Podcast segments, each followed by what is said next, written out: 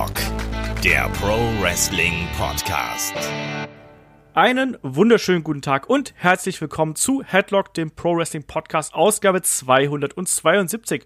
Heute mit der Analyse zum WWE Draft. Wie stehen Raw und SmackDown jetzt nach der großen Lotterie eigentlich da? Mein Name ist Olaf Bleich, ich bin euer Host und bei mir da ist der Kai. Wunderschönen guten Tag.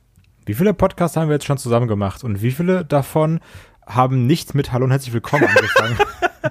ich habe gedacht, ich bring mal so ein bisschen äh, Wind hier, frischen Wind mal, hier. Mal, mal disruptiv Geschichte. denken, ne? Ja, genau. Ja, bin ich kein Fan von. Mal outside the box und so. Ja. Das ist nicht mehr mein Olaf.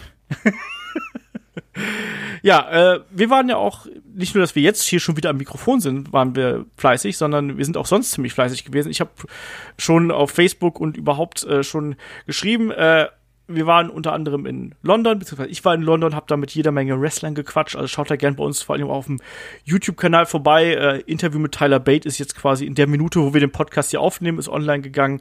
Äh, das ist ziemlich cool. Wir haben jede Menge Videokram von WWE 2K20 und wir haben auch dann am Mittwoch ähm, haben wir dann auch noch ein äh, Gewinnspiel auf Facebook und Instagram, nämlich mit den äh, Freunden von Pro Wrestling Deutschland, ähm, die da ja in Dresden äh, am 2. November eine kleine, ja, eine kleine, sage ich, eine große Veranstaltung äh, abhalten, den Pro Wrestling Kickoff nämlich. Und da verlosen wir zwei mal zwei Steherplätze. Also wer da Bock drauf hat, einfach bei uns auf den jeweiligen Kanälen vorbeischauen.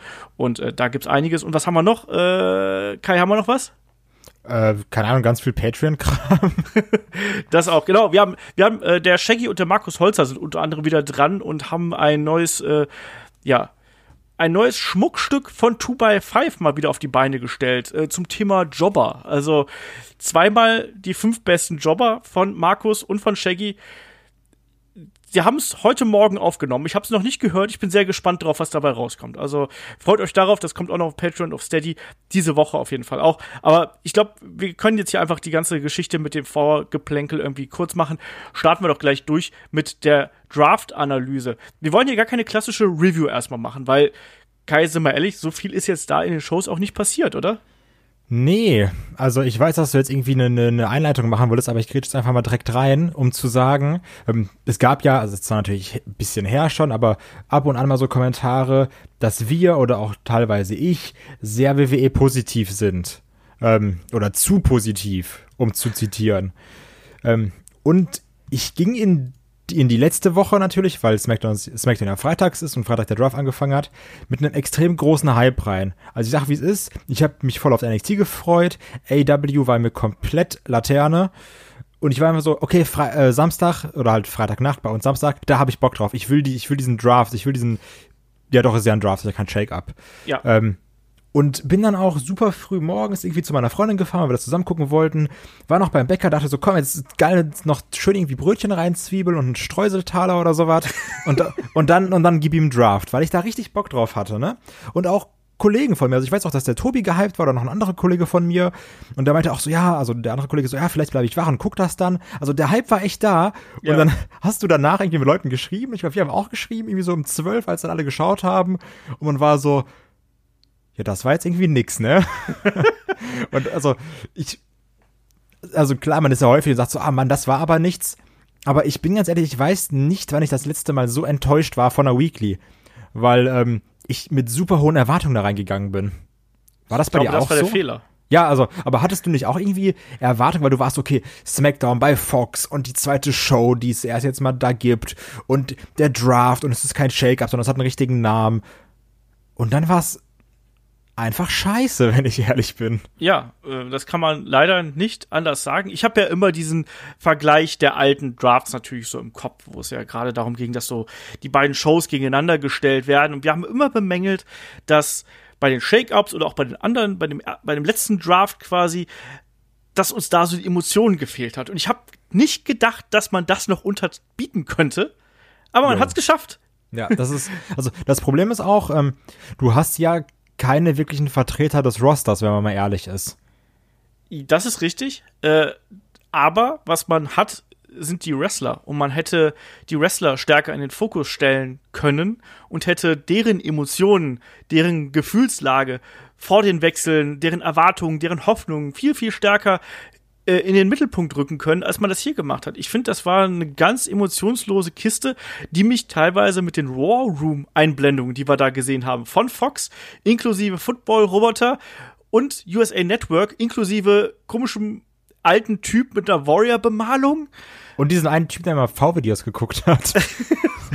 das, das hat mich, das hat mich in meiner Intelligenz beleidigt, äh, als, als Fernsehzuschauer. Plus, was mich auch noch total genervt hat, war ähm, diese Einspieler von den jeweiligen ja, Moderatoren. Was von war das Sendern. für eine Scheiße jetzt mal? Also, sorry, ich muss direkt wieder reingrätschen, weil du sagst das auch viel zu nett. Ähm, also, was war das denn für eine Kacke? Dann, dann, also ja, natürlich, und dann wollen sie das irgendwie als richtigen Sport aufziehen oder sowas, ne? Und dann hast du halt irgendwelche NFL-Leute oder jetzt auch dieses Mal irgendwas mit der Premier League, wo dann so ein Jürgen Klopfer-Vergleich kommt. Ich bin so, sag mal, wo sind wir denn hier gerade? und ähm, das, das habe ich einfach alles nicht verstanden. Und ich sag mal, selbst wenn du es so als richtigen Draft aufziehst, weil ähm, so, so ist bei der NBA oder bei NFL ist es ja ähnlich, so da ist ja auch einer und sagt so, ja, unser erster Draft-Pick ist bla bla bla, der geht da und dahin, unser zweites das und das. Aber da ist ja diese natürliche Spannung drin. Und du sagst so, ah, okay, die Besten hier und da. Aber da wurde ja so gepickt, dass es auf zwei Shows aufgeteilt ist, dass du ab Runde drei nur noch den Müll hast. Also da waren teilweise Sachen bei, die habe ich einfach nicht verstanden. Nein. Und dieses möchte gern Reale dabei, das war so bescheuert. Ich bin ehrlich, diese War Room Sachen, die fand ich teilweise witzig. Nee. Also, weil es irgendwie, also ich fand es irgendwie lustig, ja, einfach nur als dummer Gag. Das Problem ist aber, dass du dann denkst, wenn ihr die Leute seid, die für die Drafts zuständig sind, dann seid ihr echt scheiße in euren Jobs. weil, es macht halt sehr, sehr vieles gar keinen Sinn, was man hier uns präsentiert hat. Das kann man einfach nicht anders sagen. Also, mich hat, ich hätte das, dieser Blick in den War Room, den hätte ich einmal akzeptiert, als Gag quasi. Und dann wäre es okay gewesen. Dann hätte ich gern was anderes gesehen. Dieses ständige darauf rumgereite hat bei mir dafür gesorgt, dass es, äh, ich habe mir nur noch gedacht, das ist doch eh alles total gefaked und das ist pre-taped, so sieht's auch eben aus, als ob jemand irgendwann sagt, so, jetzt jubelt bitte mal. Also, ich fand das von vorn bis hinten schlimm. Ich fand das wirklich schlimm. Ich fand es viel, viel schlimmer als die Shake-Ups vorher, als die Drafts vorher. Ähm, es war ein emotionsloser Mist, den man uns hier präsentiert hat, der nicht durchdacht gewesen ist, mit einem überkomplizierten Regelwerk, was in sich nicht 100% schlüssig gewesen was gar nicht ist. befolgt wurde auch einfach. Eben, ja. So nach dem Motto, ja, also Teams, die kann man zusammen draften, außer man will nicht, dann macht man das nicht. Aber zum Beispiel Raw will Alexa Bliss und Nikki Cross haben, die ja ein Team sind, aber die draften sie alleine. Und Sami Nakamura, die gar kein richtiges Team sind, sondern einfach nur ein Manager und sein Typ, die werden zusammen gedraftet und du bist so, hä? Ja. Kann mir das mal einer erklären ganz kurz? Allein, dass Lacey Evans im dritten Pick quasi als Nummer eins von SmackDown gedraftet worden ist. Also, Ey, wirklich, ne? Also, wohlgemerkt, nach Roman Reigns, Bray Wyatt, Sasha Banks und Braun Strowman. Wenn du eine Show zusammenstellen wolltest und ein paar Leute sind schon weg, dann fällt dir als erstes ernsthaft Lacey Evans ein. Aber hau Hauptsache, so in, in der allerletzten Runde, also bei Raw in der letzten Runde, wird dann erst ein Elias gedraftet und du, also ja. Ich meine, klar, es gab die äh, Pools, es gab die Limitierung, aber trotzdem. Also Lacey Evans kann sich jetzt irgendwie auf den Hut schreiben, dass sie vor Kevin Owens zum Beispiel gedraftet worden ist. Oder vor Nikki Cross, vor den Street Profits, von den Viking Raiders, vor ach, ganz, ganz viel anderes, vor Lucha House Party, vor Revival und so weiter und so fort. Ähm, das war grauenhaft. Genauso auch, dass ein Umberto Carrillo hier überhaupt irgendwo aufgetaucht ist. Ich vermute, man hat sich da gedacht, so, dann geben wir dem so einen kleinen Push, indem wir den dann hier eben auch bei Raw in der dritten Runde irgendwie mit Leuten wie einem Shinsuke Nakamura und Cedric Alexander und einem Ali irgendwie da mit rüberholen von 205 Live. Vielleicht sehen sie in dem irgendwas. Es macht aber irgendwo keinen Sinn, wenn dann danach noch Stars wie eine Samoa Joe und ein Rey Mysterio drankommen. Ja, also ganz ehrlich. Und wenn du die beste Show haben willst, dann guckst du doch erstmal, wer sind die ehemaligen Champions, wer sind die Top Talents, Wer sind die aktuellen Großen? Champions? Ja, genau, das, das, das natürlich auch noch, ja. Also, Ja, also- ähm, Das hat von aus sehr vielen äh, Aspekten her einfach gar keinen Sinn ergeben. Und deswegen bin ich komplett bei dir. Ja, äh, diese beiden Shows waren scheiße. und was ich am, bei SmackDown noch so ein bisschen verteidigt habe, weil dann auch meine Freundin meinte, ja, aber diese ganzen Drafts, die sind doch super bescheuert, weil im Endeffekt, da findet ja kein Wechsel statt. Es wird einfach nur gesagt, also, es wird einfach nur gesagt, der bleibt bei seinem Roster, der bleibt bei seinem Roster, Pick 3 bleibt bei seinem Roster. Also, es hatte ja jeder irgendwie so ein bisschen ein Roster, bei dem der fester war als im anderen, trotz dieser Ja, tollen genau. Wildcard, Ru Wildcard Rule. Und ähm, ich glaube, du hattest vielleicht jetzt so aus dem Kopf natürlich, fünf, sechs wirkliche Wechselwechsel. Ja. Also so, also wen hast du? Vielleicht einen Bray Wyatt, einen Braun, die zu SmackDown gehen. Das waren jetzt irgendwie Wechsel, mit denen man eher weniger gerechnet hat, muss ich sagen. Ein Kevin Owens von SmackDown zu Raw war einer dieser Wechsel, ein Alistair Black irgendwie. Aber sonst ist ja keiner gewechselt, oder? Nee, also du hattest natürlich durch diese aufgeweichte Wildcard-Regel, hattest du nun mal eben das Problem, dass du keine hundertprozentige Zugehörigkeit hast, sondern der Effekt sollte dadurch erzielt werden, dass quasi jetzt ein Wrestler ähm, ausschließlich bei einer Brand ist. Zum Beispiel, ne, dass der Club jetzt ausschließlich bei oder der OC, Entschuldigung, nicht geklappt, dass der OC dann ausschließlich bei äh, Raw sein wird oder eben der Fiend ausschließlich bei SmackDown. Daraus sollte die Emotion gezogen werden. Das hat aber eben nicht funktioniert, was auch dem verschuldet ist, was die letzten Jahre passiert ist. Einfach diese ständige Hin und Her gewechselt, das Aufweichen des Drafts, das Aufweichen der Brands, das hat dafür gesorgt, dass das in Kombination mit der blutleeren Präsentation, die wir hier gehabt haben, auch dass da Stephanie McMahon einfach nur aufs Podium geht und sagt, übrigens, so ist es so, ich meine, wir sind hier nicht bei den Büttenreden, ne? Also wenn da noch jemand irgendwie Alaf dann noch gerufen hätte, dann wäre es wenigstens noch witzig gewesen. Aber einfach Stephanie so, McMahon so mit so einer scheiß Puppe als Bauchredner. ja, irgendwie so. Also das war aber, es war, es war ganz grauenhaft. Und deswegen, also da, da können wir jetzt gar nicht, wir sind jetzt hier vor vollendeten Tatsachen gestellt und wir versuchen jetzt trotzdem mal, nachdem wir so ein bisschen unserem Wut hier so ein bisschen Luft gemacht haben, versuchen wir trotzdem mal so ein bisschen in die Analyse zu gehen. Und nee, eine Sache habe ich noch. Eine muss ich noch raushauen. eine, eine Büttenrede habe ich noch. und zwar, die Sache ist, nachdem ich dann den Smackdown-Draft gesehen habe und ähm, einfach auch am Samstag das nicht verstanden habe, wie das so kacke gewesen sein kann, war ich dann gestern Abend wieder ein bisschen heiß. Und ich war so, ah, mal gucken, was bei Raw passiert. Und dann habe ich das heute Morgen geschaut und war so, nee, ist immer noch scheiße. also, da hat sich wirklich nichts geändert. Ich verstehe es vor allem nicht, weil du hattest jetzt eigentlich die Chance hier so richtig mit ich fange jetzt auch schon wieder an, es tut mir leid. Aber du hattest hier die Chance, wirklich mit einem großen Knall diesen Neustart zu machen. Also bei SmackDown hatte man ja, finde ich, durchaus einen Knall gehabt mit der ersten Ausgabe auf Fox, mit Raw ein bisschen weniger. Aber bist jetzt hier wirklich an einem neuen Punkt und das ist all das, was dir einfällt. Das ist all das, was dir an Kreativität, an Emotion und an Begeisterungsfähigkeit einfällt, dass du einfach hier so lieblos hin und her schaukelst und dann hier und da mal noch so ein paar Interviews einstreust. Das kann's doch nicht sein. Anders kann ich es einfach nicht sagen. Das kann, das kann nicht der, der Sinn und Zweck dahinter sein, dass das hier der weisheitsletzter Schluss eines Drafts ist. Weil das hat man vor, äh, wann war der erste Draft? 2-2? Meine ich, wenn ich mich nicht komplett täusche. Ähm, das hat man vor 20 Jahren knapp, 18, 17, hat man das bedeutend besser gemacht als hier. Ich verstehe es nicht. Ich, das, die sind doch, haben die inzwischen alle irgendwie Schläge auf den Kopf bekommen in den letzten äh, 15 Jahren und sind alle irgendwie, äh, ach, ich weiß es nicht. Das ärgert mich einfach. Aber so, jetzt aber jetzt wirklich, bevor ich mich jetzt auch noch weiter in Rage rede, das passiert ja nicht allzu oft, aber ähm, lass trotzdem mal hier so ein bisschen in Analyse einsteigen. Erstmal, was mir aufgefallen ist, ähm, es gab keine Überraschung, das ist jetzt keine Überraschung. Ja, es gab ähm, eine kleine Überraschung, ne? Dass jetzt die Street Profits offiziell bei Raw sind. Ja, okay. Also das ist ja so, das ist ja, das ist ja wirklich ein Call-Up. Also klar, die waren zwar irgendwie immer da zum Hypen, aber das ist ja trotzdem jetzt ein offizieller Call-Up ins Man-Roster. Das stimmt, aber die waren auch irgendwie jetzt schon so präsent für mich, ja, zumindest, dass ich das jetzt ja. nicht so als Wow-Moment äh, sehe. Ähm, hast du damit gerechnet, dass wir hier eventuell doch noch einen Call-Up kriegen, dass da irgendwie noch so ein Trumpf ich weiß nicht, über welche Winkelzüge aus dem Ärmel geschüttelt wird, auch wenn man natürlich vorher die Namen bekannt waren, aber man hätte ja trotzdem einfach hier, weiß ich nicht, eine Shayna Baszler auftauchen lassen können, die vermöppt irgendjemanden und sagt, hier, mir ist vollkommen egal, was die Herren da oben mit ihren Schlips und Krawatte sagen, mit ihren Schlips und Anzügen, Schlips und Krawatte ist dasselbe, aber das ist meine Show, ich bin ab jetzt bei SmackDown oder sowas. Wäre cool, also, aber dann auch wirklich nur so. Ja, also nicht, so dass dann irgendwie Stephanie ja. McMahon vorliest und sagt, Runde 3, Pick 4, Matt Riddle. Ja.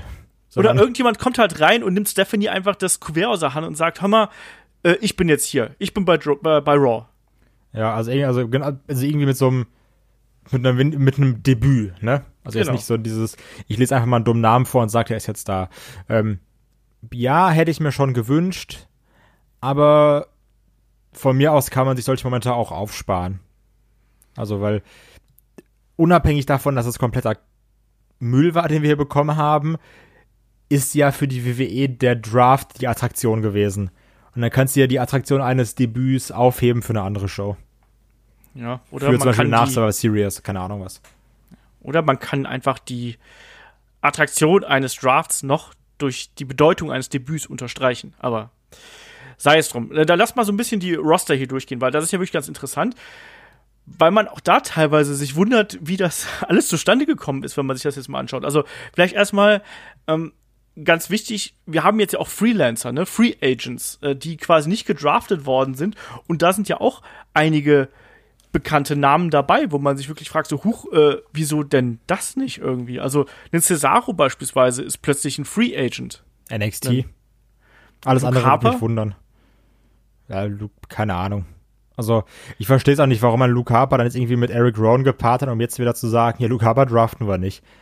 Also, da die sich das jetzt ja aussuchen können, anscheinend, ähm, sollte, also, warum trennt man die jetzt wieder? Verstehe ich nicht. Ich auch nicht. Äh, Apollo Crews ist auch ein Freelancer, quasi ein Free ist auch Agent. egal.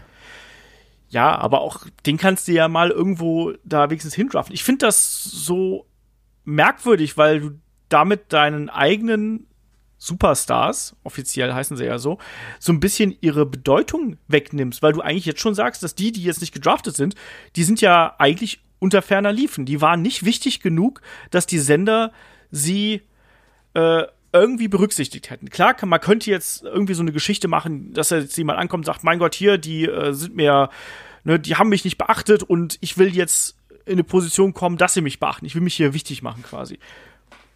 Könnte Ja. man machen, finde ich aber eben auch schwierig, vor allem bei der Masse an Leuten, die jetzt hier eben ausbleiben, weil Hast das du ist aber ja auch mal. keinen Charakter für, ne? Außer jetzt vielleicht ein Cesaro. Ja, Luke Harper könnte man das auch machen, wenn der mal reden würde, aber ansonsten Ja. nein, hast du natürlich nicht. Also von daher. Ähm, ich sagte, wie es ist, im Endeffekt ist mir scheißegal, was mit den allen passiert, solange Cesaro zu NXT geht. Den würde ich ja inzwischen fast schon eher bei NXT UK tatsächlich Ja, oder, also, sehen. oder so, noch, noch geiler. Ja. Nein, nicht noch geiler, geil, aber ich hätte ihn lieber bei NXT. So vom Ja. Potenzial der Matches her. diese ganze Free Agent Geschichte ist eben ein bisschen komisch. Wir haben auch ein Team, was letztens noch mit ähm, Trailern kurz gefeatured worden ist, also nicht bes- besonders guten Trailern, aber die AOP, ehemalige Tag Team Champions, sind auch dabei, dass man natürlich verletzte Stars jetzt einfach mal rauslässt und die quasi dann so ähm, redebütieren lässt, mehr oder weniger. Das finde ich noch vertretbar. Aber da sind so viele Leute dabei, die jetzt irgendwie durch das Raster im Roster gefallen sind. Das finde ich schwierig. Und ich finde es kein gutes Zeichen von der Promotion den eigenen Wrestlern gegenüber, weil man hat dann ja schon als Fan das Gefühl, dass die so ein bisschen abgestuft sind im Vergleich zu den anderen. Also zum Beispiel Cesaro hätte ich jetzt mal äh, locker mit einigen Leuten äh, hier mit in einen, in einen Topf geschmissen, die beispielsweise in diesem Supplement-Draft dann noch äh, gelandet sind. Weißt du, das ist ein EC3, ne, aber ein Eric Young, ein Sin Cara.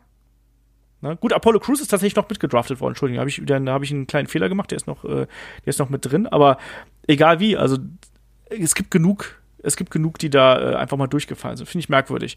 Ähm, ich finde auch die Aufteilung der Damen total merkwürdig. A, da fehlen auch wiederum total viele. Also das sind auch hier Dana Brooke, die Iconics. Das verstehe Sarah ich halt nicht, dass du Logan? super wenige Damen draftest, aber dann noch so viele außen vor lässt. Also bei SmackDown sind offiziell nur fünf Damen gedraftet worden. Ja, und das ist ein bisschen wenig, ne, wenn man mal ehrlich ist. Wen hast du? Ich glaube, du hast Bailey, Sasha Banks, äh, Tamina, Lacey Evans und Carmella, ne? Genau, ich freue mich schon auf die epische Fehde zwischen Tamina und Carmella. Jo. Das wird garantiert geil. Und, nee, da muss man natürlich noch was machen. ja, und irgend, also ja, kriegen wir jetzt Bailey gegen Sasha Banks irgendwie als, als, als böse beste Freunde oder? Ja, mein, zuletzt waren sie ja, ja böse zusammen irgendwo. Ich habe keine Ahnung, wo man damit hin will. Ähm, also Raw ist da natürlich deutlich besser besetzt, was die Damen angeht. Die haben zumindest äh, neun Damen und haben mit Becky Lynch, Alexa Bliss, ähm, Charlotte natürlich, äh, die haben die Kabuki Warriors, damit sind es eigentlich ja noch, es ist ja ein Tag-Team quasi, die kannst du ja auch notfalls mal wieder splitten. Ähm, plus dann auch noch so jemanden wie eine Natalia oder Nikki Cross und für mich ist auch eine Selena Vega. Ähm, die, die haben eine, ein solides Damenroster, sage ich mal, aber bei SmackDown müssen sie halt dringend nachrüsten. Und das wundert mich so, weil eigentlich hatte man doch äh, auch mal gedacht, dass bei SmackDown das Damenwrestling stärker im Fokus stehen wollte, oder? Ähm, generell zum Thema äh, Wrestling. Also ja, natürlich, das ist ja, es war auch irgendwie immer so das SmackDown, wo man gesagt hat, das ist die Show mit dem besseren Wrestling und dass du auch gerade dann auch das Damenwrestling teilweise besser präsentieren willst. Aber ähm, einmal nochmal ganz grundlegend, findest du auch, dass, ähm, wenn du jetzt wirklich so von oben drauf guckst, natürlich hast du bei beiden Rostern irgendwie gute Leute, aber dass du bei ähm, SmackDown große Namen hast, aber bei Raw die besseren Wrestler?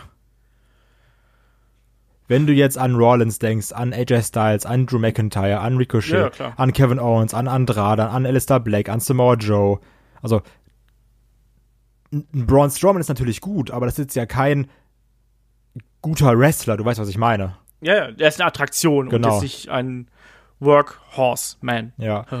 Also, dass es irgendwie jetzt so ist, dass du bei, bei Smack, also so ein bisschen, wie es vor einem Jahr noch umgekehrt war, ja, dass du jetzt vielleicht bei Raw das bessere Wrestling hast und bei SmackDown die Attraktion, weil es eben Fox ist. Ja, das äh, sehe ich tatsächlich auch so, wenn ich da drüber gehe. Also klar, du hast natürlich da noch einen Sami Zayn dabei, wenn der irgendwann mal wieder in den Ring steigen darf, ist der garantiert auch jemand. Du hast natürlich auch einen Kofi Kingston und natürlich den New Day noch irgendwo dahinter. Ähm, was mir eben auffällt, du hast bei SmackDown eine starke Übermacht an, äh, an Tag-Teams. Wo natürlich dann auch ein Dolph Ziggler und Robert Root natürlich dann auch noch irgendwo mit da reingehören, die garantiert auch noch mit in die äh, Singles Division das ein oder andere Mal eingreifen werden und jetzt nur nominell als Tag-Team irgendwie hier reingeholt worden sind.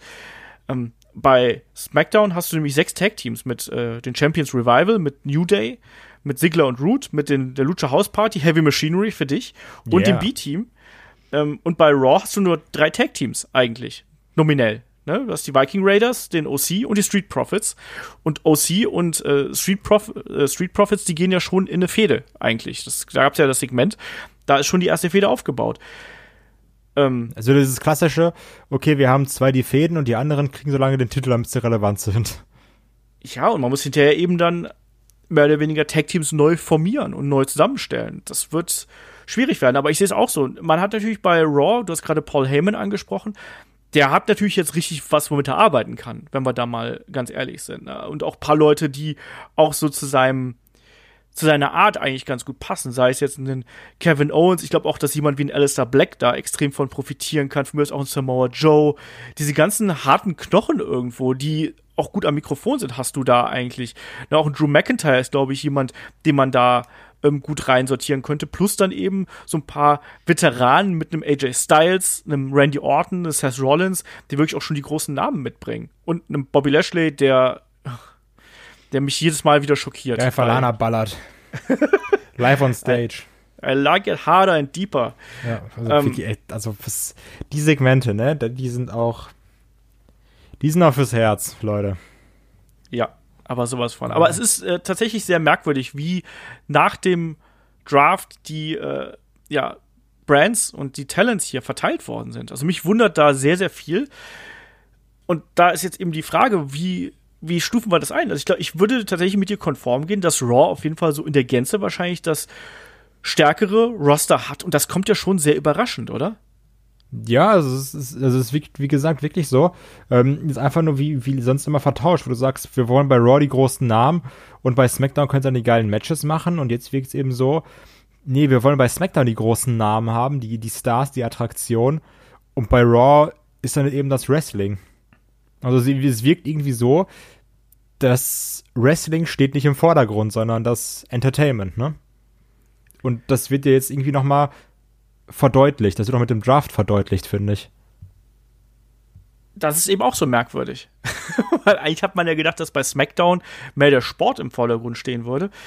Ähm, und diese Authentizität. Und die ist jetzt hier bei dem aktuellen Roster natürlich eher so begrenzt gegeben. Ne? Klar, du hast so jemanden wie einen Shinsuke Nakamura, von mir aus auch einen Chad Gable. Ich kann mich an den Namen Shorty Gable nicht gewöhnen. Das ist auch der letzte Blödsinn. Ähm, du hast natürlich bei SmackDown auch noch jemanden wie Daniel Bryan, der da natürlich gut reinpasst irgendwo wo wir auch erstmal abwarten müssen, in welche Tendenz, in welche Richtung der jetzt irgendwie da äh, gehen wird, ob der jetzt erstmal auf der wieder stärker in die Babyface-Richtung gehen wird, das sieht ja ganz stark danach aus. Muss mal sehen. Also ich, insgesamt sehe ich aber auch schon so, dass das, dass das Raw-Talent äh, schon mehr Möglichkeiten bietet und da eben auch zwei, drei Leuten jetzt die Chance bietet, ähm, an vorher, hey, vormals irgendwie ähm, überlegenen Main-Eventer vorbeizuziehen. Ich glaube schon, dass jetzt bei Raw beispielsweise einen Andrade äh, besser oben mitspielen kann, als er das vorher eben noch bei SmackDown tun konnte. Siehst du das auch so? Also die Frage, in welche Richtung sich die Fäden entwickeln, ne? Also, ähm, was mir jetzt, also da werden wir auch gleich natürlich nochmal noch mal, ähm, drauf zu sprechen kommen, wenn wir über äh, den Ausblick reden oder halt auf Crunchyroll und sowas. Was mir fehlt bei einem Rollins, seitdem er Champion ist, also ich meine, er hat ja Brock Lesnar besiegt, ne? Das kommt ja, Ja. das ist ja nicht von Papa jetzt. Ähm, dass der mal in einem geilen 20 Minuten Match mal seinen Titel verteidigt. Und jetzt nicht mit irgendwelchen Kaspereien oder sowas, sondern dass der jetzt auch einfach mal, keine Ahnung, gegen, gegen einen McIntyre oder gegen einen Andrade mal einen auswrestelt und dann am Ende gewinnt. Und nicht mit sieben Curbstorms oder mit einem Roll-Up, sondern ähm, dass man da sieht, okay, der Typ kann auch seinen Titel vernünftig verteidigen. Und dafür musst du, also dafür hast du jetzt bei Raw, finde ich, vernünftige Gegner. Ja. Nur das Problem ist dann natürlich wieder, wenn dann jemand verliert, ist wieder so, oh nee, der Drew McIntyre, der ist jetzt geburied. Der Andrade verliert, oh, der ist geburied. Bobby Lashley verliert gegen Rollins, oh, der ist, ach, ist auch scheiße Bobby Lashley. Aber ähm, Kevin Owens verliert, oh, der ist geburied. Also das ist so ein bisschen mein Problem dabei. Du hast eigentlich jetzt viele Leute, gegen die du Rollins fäden lassen könntest, aber du machst dir wieder so ein bisschen eine eigene Wildcard-Rule und deswegen weiß ich noch gar nicht, ob jetzt überhaupt andere Leute die Chance bekommen, an etablierten Main-Eventern vorbeizuziehen. Ich, hoffe das einfach mal, dass die zumindest die Chance bekommen, sich hier vernünftig zu zeigen. Also ein Andrade hat ja immer wieder gezeigt, dass er es eben kann. Und man muss jetzt zwangsläufig irgendwo oben in der Main-Eventer-Riege da ein bisschen durchrotieren. Und wenn wir da eben bei Raw jetzt beispielsweise mal gucken, da ist natürlich ein Seth Rollins, der jetzt bei Crown Jewel nochmal auf den Fiend trifft, was per se auch schon mal keinen Sinn ergibt, aber egal. Da quatschen wir gleich noch kurz drüber. Ähm, und dann hast du eben noch Leute wie einen AJ Styles, einen Drew McIntyre, einen Randy Orton. Ich kann mir tatsächlich auch noch mal ein Aufleben der alten Fehde mit Randy Orton irgendwie da äh, vorstellen.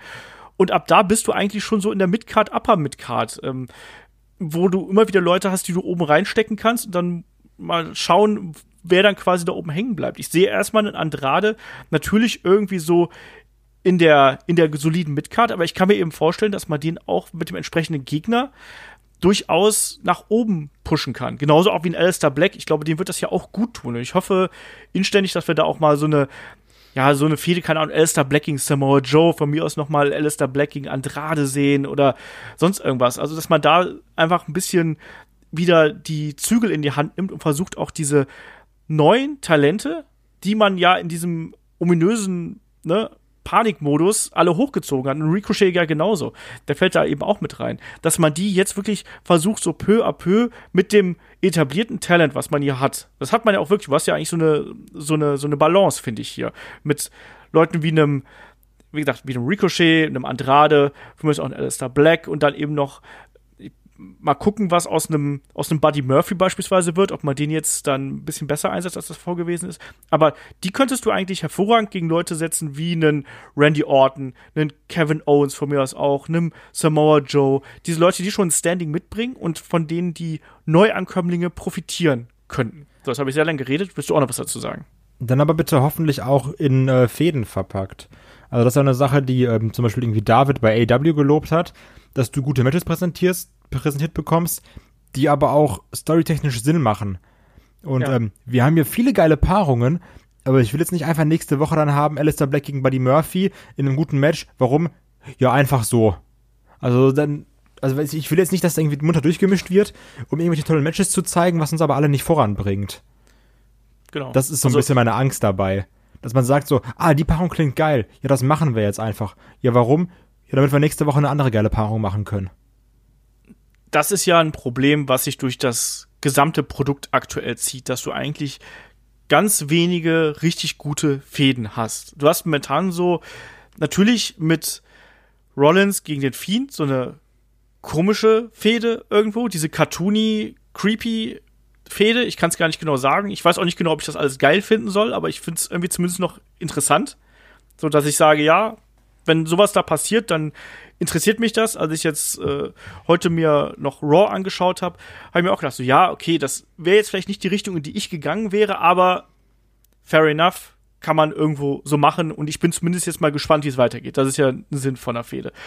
Aber ansonsten fehlen mir einfach diese wirklich großen Fäden. Klar, wir haben noch Braun Strowman gegen einen Tyson Fury, die aber auch nicht geil ist, die Fäde.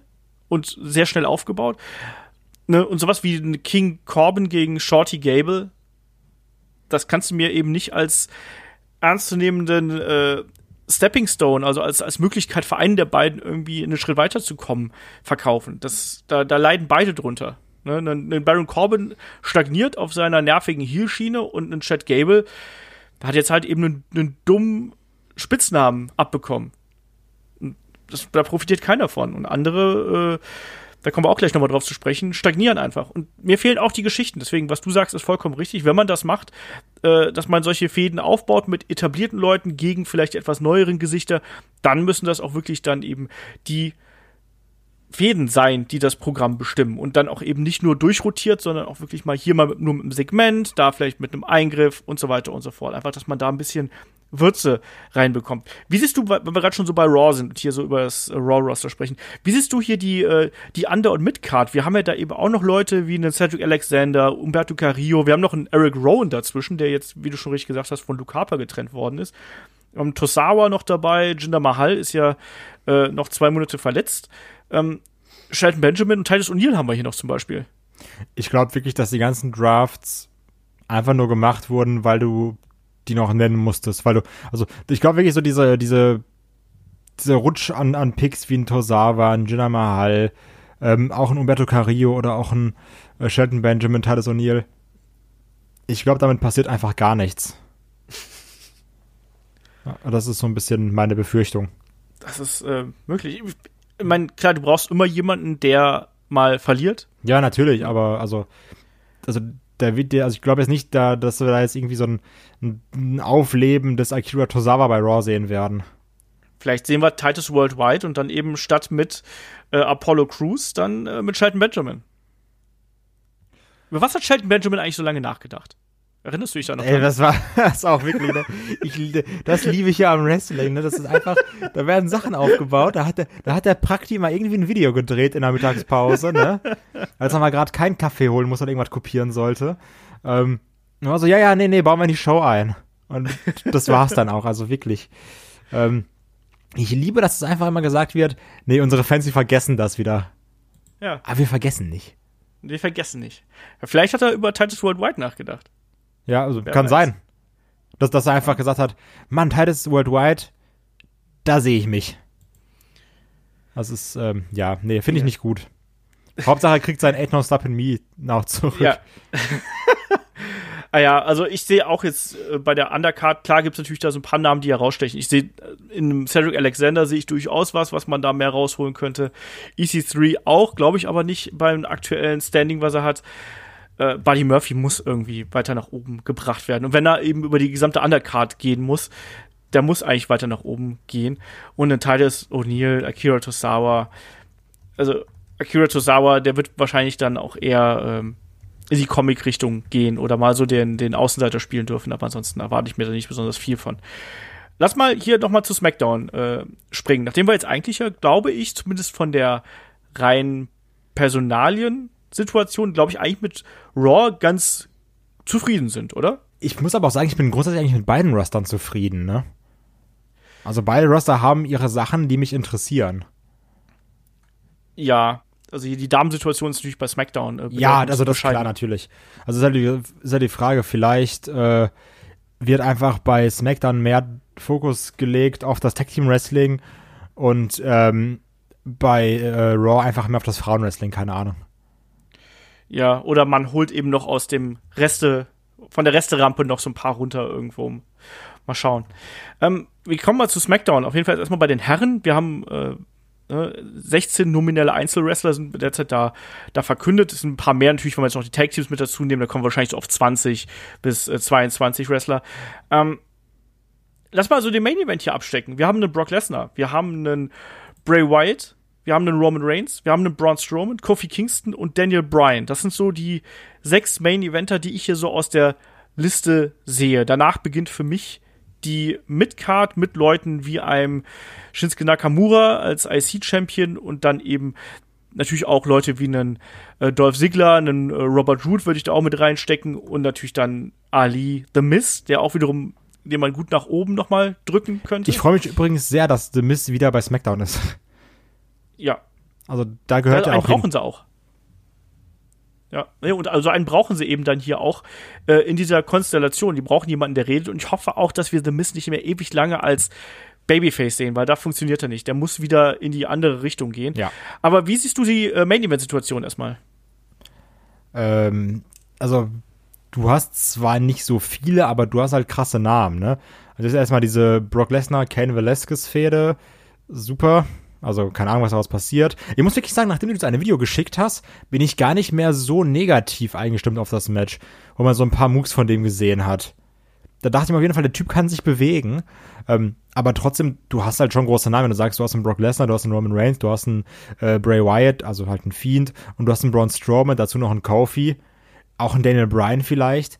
Das, du hast teilweise mehr Main, mehr potenzielle Main-Eventer als Mitkader.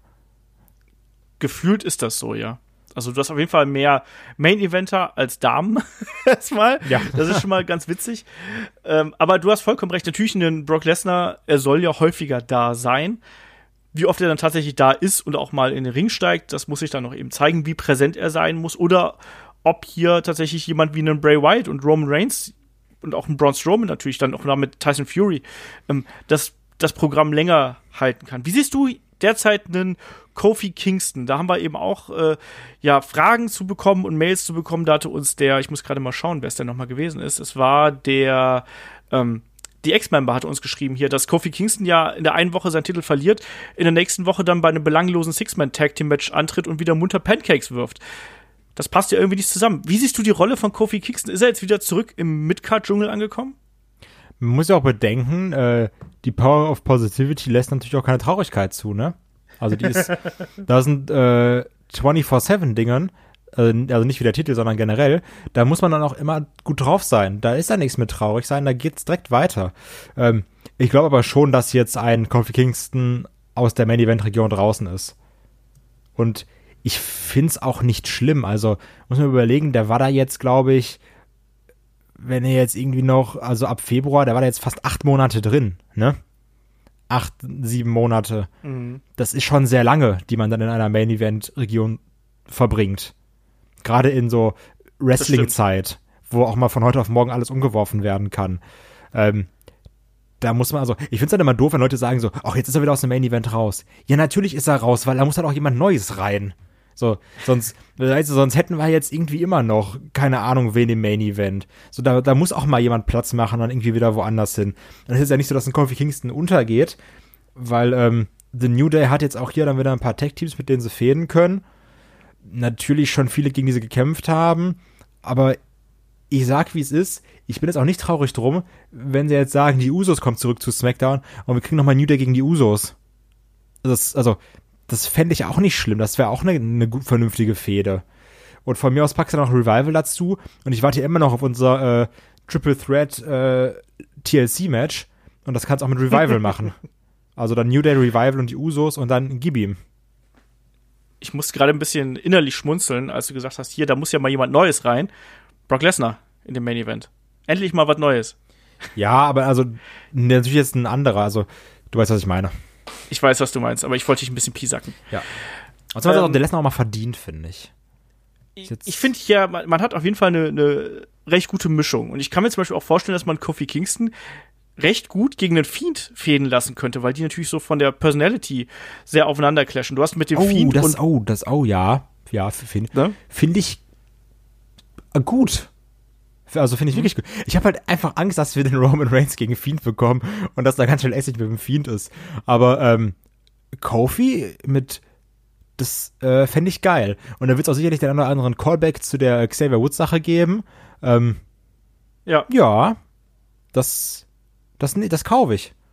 Und wir haben auch natürlich jetzt mit Braun Strowman und Bray Wyatt wieder zwei, die, die eine Vergangenheit miteinander haben. Aber nicht anbandeln. Jetzt nicht, nicht da irgendwie sagen und da wieder irgendwas zusammen. So, der kann, Bray Wyatt kann ruhig alleine dastehen, finde ich. Ja, sollte er, aber ich kann mir vorstellen, dass das irgendwann, also ich sag jetzt nicht im nächsten halben Jahr oder so, aber irgendwann, glaube ich, werden sich diese beiden wieder über den Weg laufen. Ich glaube, da wird man Rückbezüge machen. Und man könnte hier sich dann auch wieder fragen, was ist denn mit Daniel Bryan? Auch der hat ja eine lange Vergangenheit mit einem äh, Bray Wyatt. Ja, finde ich ebenfalls auch gut. Finde ich, finde ich alles echt, also finde ich alles vernünftig. Da ist, also- steckt Potenzial drin. Das, Ja, und vor allem, äh, das, das Roster profitiert ein bisschen von der Frische, was dieser äh, Fiend-Charakter mit sich bringt. Zugleich eben bietet er eben auch einfach extrem viele Möglichkeiten für Rückgriffe unter einem neuen Aspekt irgendwo. Und das macht es, glaube ich, dann spannend. das Gute ist, das sind alles Fäden, für die du keinen Titel brauchst. das stimmt, ja. Also, also weil, weil ja auch gerade du sagst, ah, Fiend mit dem Titel kann ich mir nicht vorstellen oder sowas. Ähm, ja. Ja. Obwohl ich immer noch Äh, finde, dass das nicht zwingend nicht passen muss. Ja, ich tue mich da weiterhin schwer. aus äh, besagten Gründen. Was machen wir mit Roman Reigns? Wir wollen Roman Reigns ja gemeinhin nicht mehr unbedingt im absoluten Title Picture und nochmal Brock Lesnar gegen Roman Reigns wäre ja auch äh, ziemlich grauenvoll. Was machen wir mit dem? Also in welche in welche Fehde äh, stecken wir die jetzt gerade oder oder machen wir jetzt doch Daniel Bryan und Roman Reigns plötzlich wieder als festes Tag Team und dann gucken wir mal, wohin der Hase da läuft. Ich kann es mir ehrlich gesagt nicht vorstellen, aber ich mag das Tag-Team. Also ich mag die Paarung. Also ich weiß nicht, bin ich ja jetzt wieder irgendwie komplett verquer, dass ich wieder Sachen mag, die alle scheiße finden? Oder, ähm, weiß nicht, ich, ich bin irgendwie großer Fan von diesen Odd-Couples. Und so Rudolph, ja, hahaha, irgendwie, aber was, ich finde, die beiden haben zusammen irgendwas. Und Also ich hab ja gesagt, ich, für mich haben die ganz gut miteinander funktioniert bei ihrem äh, Tornado Tag Match. So, so viel gebe ich dir. Ja, also, weiß ich nicht, vielleicht kann man da so ein bisschen noch was, was rauskitzeln. Also, so- und, ach, kann, also, ich denke jetzt einfach mal laut in, in einem Podcast. Wäre jetzt auch nicht New Day gegen Roman Reigns und Daniel Bryan, das hat doch Potenzial für ein sehr gutes Match, oder nicht? Ja, also gutes Match, glaube ich, wäre das schon. Ich weiß aber nicht, ob ich davon eine Fehde haben muss oder so. Also für ein Match ist es akzeptabel, für eine Fehde, na, weiß nicht. Das ist eben die Frage, ob man wirklich hier in die Richtung gehen möchte. Schreibt uns da gerne mal. Was haltet ihr von Kais Variante äh, Daniel Bryan, Roman Reigns gegen The New Day? Na, mal gucken. Ich weiß es nicht. Ich, ich, mein, meine Frage natürlich mit diesem Tag-Team ist hier die Möglichkeit gegeben, dass du die beiden quasi erstmal aus der Main-Event-Region raushältst und andere dafür da Und positionieren. zwei kannst. sehr dicke Namen in der Tag Team Division hast. Genau, du hast eben noch was in der Hinterhand. Und irgendwann kannst du dann eben einfach aufbrechen und kannst sagen, Bomb, wir haben hier noch Roman Reigns. Und Daniel Bryan. Und Daniel Bryan natürlich ebenfalls. Ja, und das wird eben interessant sein zu sehen. Deswegen die Main Event Region ist, finde ich, ganz gut durchsetzt. Klar, ähm, das ganze Produkt leidet momentan so ein bisschen über den oder an den Schwächen, die man in den letzten Monaten und Jahren so ein bisschen hervorgebracht hat. Ich finde auch, dass diese Sache mit, mit Kofi Kingston, dass der jetzt noch der muntere äh, Pancake-Werfer hier ist, das macht's mir, hat's mir auch ein bisschen kaputt gemacht, weil es irgendwie keinerlei, ja, Selbstreferenzialität des Charakters zeigt. Also er denkt nicht irgendwo über sich nach und ist noch nicht mal irgendwie niedergeschlagen danach. Naja. Macht mich ein bisschen traurig, sagen wir es mal so. Wie siehst du jetzt hier die, ähm, die Mit- und Undercard? Also, wie gesagt, wir haben wir jemanden wie einen Ali natürlich, wir haben The Miz, King Corbin, den Herrn Gable, äh, Elias, wir haben Apollo Crews, Drew Gulak und äh, Heath Slater. Wir haben Drew Gulak jetzt hier plötzlich im Main-Roster. Ich glaube übrigens auch, dass ein Drew Gulak, dass da nichts mit passieren wird. Das glaube ich auch. Ähm, ich hoffe, ich hoffe, hoffe, hoffe, hoffe, hoffe, dass wir jetzt endlich mal den IC-Run von Elias bekommen irgendwann. Weil ich finde, der ist schon lange, lange überfällig. Ja. Ähm, Ja. Das sollte jetzt irgendwann mal passieren. Und Ja. ähm, Elias kann auch das Face sein, gegen das The Miss Heal ist. Weil, ähm, ob jetzt ein Elias gemocht wird oder gehasst wird, das kann man ganz einfach umswitchen, indem man einfach die Promos ein bisschen ändert. Das ist, das ist keine große Herausforderung. das stimmt. Und Das die stimmt. Leute, Ob er dann noch dauerhaft so gut ankommt, Ja. äh, und die Leute haben ja Bock auf Elias. Das merkst du ja trotzdem immer. das stimmt. Also klar, natürlich manchmal sagt man so, ja, ist immer das Gleiche, aber die Leute reagieren immer auf Elias und auch nicht leise. das und stimmt. wenn dann einfach mal wenn er dann irgendwie so eine Line streicht wie, oh, hier, keine Ahnung, San Francisco ist aber scheiße, dann er sagt, oh, The Miz hat aber einen kleinen Penis und dann sagt einer so, oh, hat er nicht gesagt und auf einmal ist The Miz böse und dann passt das wieder. Ja, also ich von der Reihe, die ich hier aufgezählt habe, sehe ich echt nur Ali, The Miz, Corbin, Gable und Elias als wirkliche Kandidaten, die hier eine größere Rolle spielen könnten. Der Rest ist eben Beiwerk irgendwo. Ich ja. fände es cool, wenn man aus Drew Gulak irgendwas machen würde, weil auch hier, der hat ja wirklich äh, bei Tour 5 Live auch mit, mit coolen Programmen und coolen Promos nochmal gezeigt, was er kann. Glaube ich nicht dran. Aber ich könnte mir zum Beispiel so ein schönes Match zwischen ihm und äh, Chad Gable vorstellen. Das fände ich cool. Aber ja, äh, Elias muss irgendwann mal den IC-Belt kriegen. Wir haben natürlich noch Shinsuke Nakamura und Sami Zayn hier. Das wird auch nicht ewig halten. Auch da verspreche ich mir natürlich noch mal so ein Dream-Match, wie wir es damals bei NXT Takeover gehabt haben. Das darf auch ruhig eine etwas längere Fehde werden, aber auch nicht zu lang, weil dann nutzt sich's ab. Äh, also wie gesagt, ich finde die die Durchmischung hier auch nicht so verkehrt. Ich bin da mal neugierig drauf, was man mit The Miss anstellt, ob man den so lässt oder ob man den jetzt vielleicht auch erstmal dann ab einer gewissen Stelle wieder äh, zum, zum Heal macht. Wie siehst du gerade in Ali, weil der ja derzeit sehr viele Niederlagen einsammelt und ja auch sagt, hier, äh, ne, ich habe das Potenzial und ich will da oben hin. Glaubst du, mit dem macht man noch was und man, man wartet einfach nur ab? Also ich sehe den sehr gerne im Ring. Der macht echt Spaß. Ähm, die Matches sind auch immer gut, aber charakterlich passiert dann nicht so viel.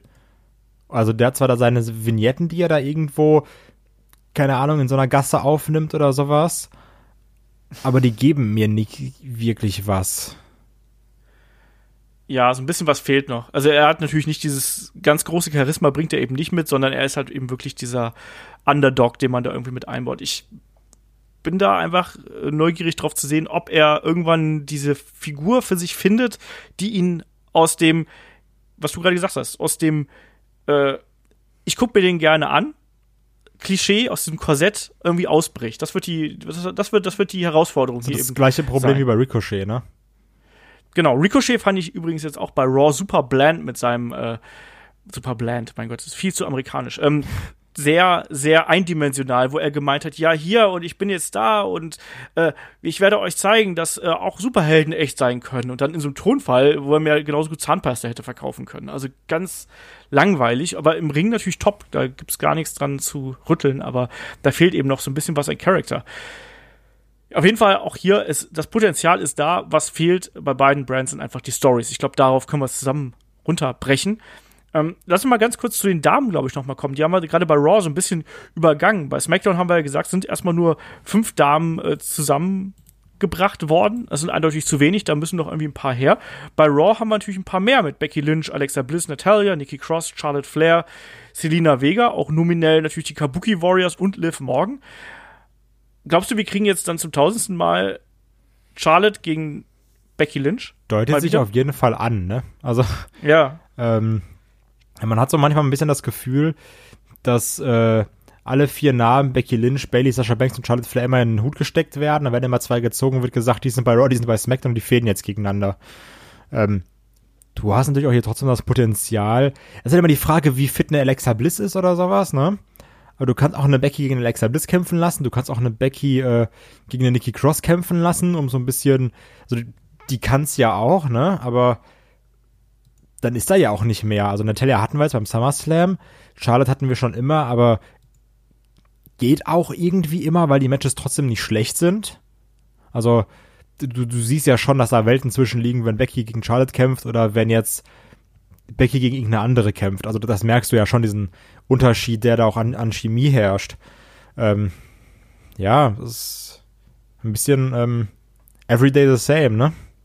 Ja, es fehlt hier auch einfach ein bisschen an Substanz. Ich habe ja ein bisschen das Gefühl, dass man jetzt natürlich Natalia wieder mal so ein bisschen pushen möchte als äh, eines der, der Arbeitstiere hier der Damendivision. Gab es ja auch letztens noch Kommentare zu, dass sie eine der, äh, der Stars ist, die so ein bisschen wenig Credit bekommen für das, was sie gerade leisten. Auch hier gerade die Geschichte mit Lacey Evans wurde da nochmal gelobt irgendwie. Ich habe halt auch das Gefühl, dass Lacey Evans davon profitiert hat, dass sie jetzt mit Natalia ähm, ein längeres Programm hat, auch wenn beide nicht meine Lieblingswrestlerinnen sind. Aber eine Lacey Evans, glaube ich, die, die profitiert da schon von. Ja, ansonsten sehe ich es ganz genauso wie du. Da fehlen natürlich jetzt dadurch, dass wir wirklich diese strikte Trennung haben, fehlt da natürlich die Tiefe innerhalb der Main-Event-Region. Das ist eben auch ein Fehler, der auf die letzten Jahre zurückgeht. Da hat man sich einfach zu sehr auf diese besagten vier, wie gesagt, plus eine Alexa Bliss, äh, plus theoretisch auch eine Asuka, die wir dann noch mit dabei haben. Auf die hat man sich aber da verlassen. Und ja, da steht man nun irgendwo. Muss man schauen, wie sich das entwickelt. Genauso wie bei den äh, äh, bei den Tag Teams haben wir auch gerade schon gesagt, Raw viel zu wenige, ähm, bei SmackDown viel zu viele. Da sehe ich auch erstmal, ja, Revival müssen sich jetzt da eigentlich erstmal mit, mit Teams wie äh, Heavy Machinery, würde ich mir da übrigens wünschen, dass wir da ein längere, längeres Programm kriegen, erstmal und dann mal gucken, wo Rudolph hingehen und äh, The New Day natürlich auch. Das sind so die Kandidaten, die ich da sehe. So, damit sind wir da schon mal durch. Wir haben noch einen Titel, den wir hier noch gar nicht irgendwie angesprochen haben. Kai, Carmella und R-Truth wurden getrennt. Und der 24-7-Belt ist jetzt bei Raw und äh, Carmella ist jetzt bei SmackDown. Ja, also was man ja der WWE zugute halten muss, ist, dass die Paare immer zusammenlassen. Also fast immer. So, du hast Rusev und Lana bei Raw. Was, die sind zusammen? Ich dachte Lana. Du hast Lana und Lashley bei Raw, meine ich natürlich. ähm, du hast äh, Becky und Rollins zusammen. Du hast äh, Corey Graves und Carmella zusammen. Du hast Charlotte und Andrade zusammen. Also das ist dann schon praktisch. Aber das tollste Paar wurde getrennt äh, mit R-Truth und Carmella. Vielleicht ist es aber auch irgendwie der richtige Schritt. Also ich muss sagen, ich mochte die beiden die ganze Zeit zusammen. Ist ja die Frage, ob man dann wieder so sagt, ja, wir machen das so lange, bis es alle Leute Kacke finden. Oder dann sollen sich doch lieber ein paar Leute in Anführungsstrichen beschweren und sagen, ah Mann, die hätte ich aber noch lieber gerne zu zusammen gesehen, weil dann weiß man, man hat eigentlich alles richtig gemacht mit denen. Weil es immer noch ja. unterhaltsam war. Ne, das ist ja so ein bisschen das, das altbekannte Wrestling-Problem oder auch Serienproblem. So, ja, wir machen noch eine Staffel, noch eine Staffel, noch eine Staffel. Ähm, von daher dann jetzt mal ganz konsequent sein und sagen, lieber jetzt trennen, als dann, wenn es nicht mehr witzig ist. Ja. Ich frage mich aber eh, ob ich jetzt der, um, noch ganz kurz, kannst du ja vielleicht gleich auch beantworten, ob jetzt der 24-7-Belt dann Raw Exclusive ist. Ich gehe davon aus, dass der jetzt erstmal Raw Exclusive sein wird, allein weil du diese Menge an Zeit ja irgendwie füllen muss. Deswegen glaube ich, wird das erstmal ähm, exclusive sein. Ich glaube, es passt auch nicht zu dem Anspruch, den vielleicht Fox an das Produkt hat. Keine Fox Ahnung. einfach schlechte Menschen. Ich weiß, es ist nur eine Vermutung. Ich weiß es nicht. Ich habe darüber ehrlich gesagt auch nichts gelesen. Kann genauso gut sein, dass, dass der jetzt mal hier und mal da äh, verteidigt wird. Ich meine, genug Zeit zwischen Montag und Freitag ist ja auch für eine Art Truth, dass der dann gelegentlich mal hin und her reist. Oder dass man irgendwelche Backstage-Vignetten auch einfach ähm, bei Raw taped und dann anschließend bei SmackDown irgendwie ausstrahlt. Das ist ja auch möglich. Also, ja, also ich kann auch jetzt damit leben, dass Carmella und R-Truth jetzt da nicht mehr zusammen sind. Das ist dann nun mal so, äh, wie gesagt, war eine schöne Zeit, hat immer Spaß gemacht und das äh, passt dann für mich. Sollen wir noch ganz kurz hier die äh, paar Neuerungen, die dann doch passiert sind, sollen wir die noch mal ganz kurz durchsprechen? Ja, also, äh, noch eine Sache zum 24-7-Belt. Äh, eine Frechheit, ja. dass Drake Maverick nicht gedraftet wurde. Ja. Absolute Frechheit. Bitter ist das. Äh, wir haben eine neue WWE SmackDown Women's Championess mit einer neuen Attitüde. Bailey ist jetzt Champion, hat ihre Bailey Buddies gekillt und äh, kalt gemacht. Was sagst du zur neuen Bailey? Ich äh, mag das. Ich finde, das ist erstmal ein guter Ansatz, weil ja auch die Bailey auf Dauer langweilig wurde und wir waren ja auch mal so, ja, was, was, was will sie denn jetzt von uns? Ist sie jetzt irgendwie die Böse, kommt aber mit ihrem Happy Face und mit ihren äh, wabbelwackelarmigen Windhosenkameraden rein oder was ist da jetzt äh, Sache? Jetzt hat sie sich so ein bisschen diese Ich will mit dem Manager reden Frisur gemacht. Also finde ich, ich mag eigentlich den Charakterwechsel und auch gut, dass er jetzt ein neues Theme hat, was dann auch ein bisschen ernster ist und sowas. Ähm, ist ein mutiger, aber wichtiger Schritt. Ja, ich glaube, der Schritt musste kommen, weil die liebe Bailey hat schon seit längerem nicht mehr wirklich funktioniert und wenn man ehrlich ist, im Main Roster hat sie eigentlich fast gar nicht funktioniert, nur ein paar Mal, so zufällig irgendwo musste kommen und jetzt darf es dann vielleicht einfach in eine andere Richtung gehen und dann ist es vielleicht ein bisschen interessanter. Ja, und wir haben die äh, Viking Raiders, die sind neue Raw Tag Team Champions geworden gegen Rudolph. Was ist deine Meinung dazu? Ähm, ja, ich habe es ja gerade schon mal so ein bisschen angeschnitten und es wirkt wirklich so wie, wir haben zwei Tag-Teams, die fäden und dann die einen, die jetzt die Titel bekommen, um relevant zu sein. Also, ich glaube, wir sind alle, so hart es auch klingt, über den Punkt hinaus, wo wir sagen, ein Tag-Team-Titelwechsel innerhalb einer Weekly das ist was Besonderes, weil das ist es irgendwie nicht mehr. Ja. Aber ich muss sagen, ich kann gut mit den Raiders hier als Tag Team Champions leben. Ähm, Top-Team, bringen immer was irgendwie, die bringen immer gute Matches hier auf die Card. Insofern, ja, für diesen Draft und für diese Notwendigkeit, dass man jetzt diesen Titel quasi dahin schaffen musste, passt das für mich. Ähm, weiter geht's. Wir haben noch so ein paar kleinere Geschichten hier natürlich gehabt. Ne? Ich sage jetzt erstmal zwei Sachen, die wir schon mal angesprochen haben. Es gab natürlich das Backstage-Segment mit dem OC und den Street Profits, sprich, da baut man schon mal eine Fehde auf. Kann ich mit leben? Wie ist das bei dir? Ja, also ist, ist doch nicht schlecht, auch so als erste Fehde oder sowas. Ich habe ein bisschen Problem damit, dass OC immer die Witzfiguren sind, die immer verlieren.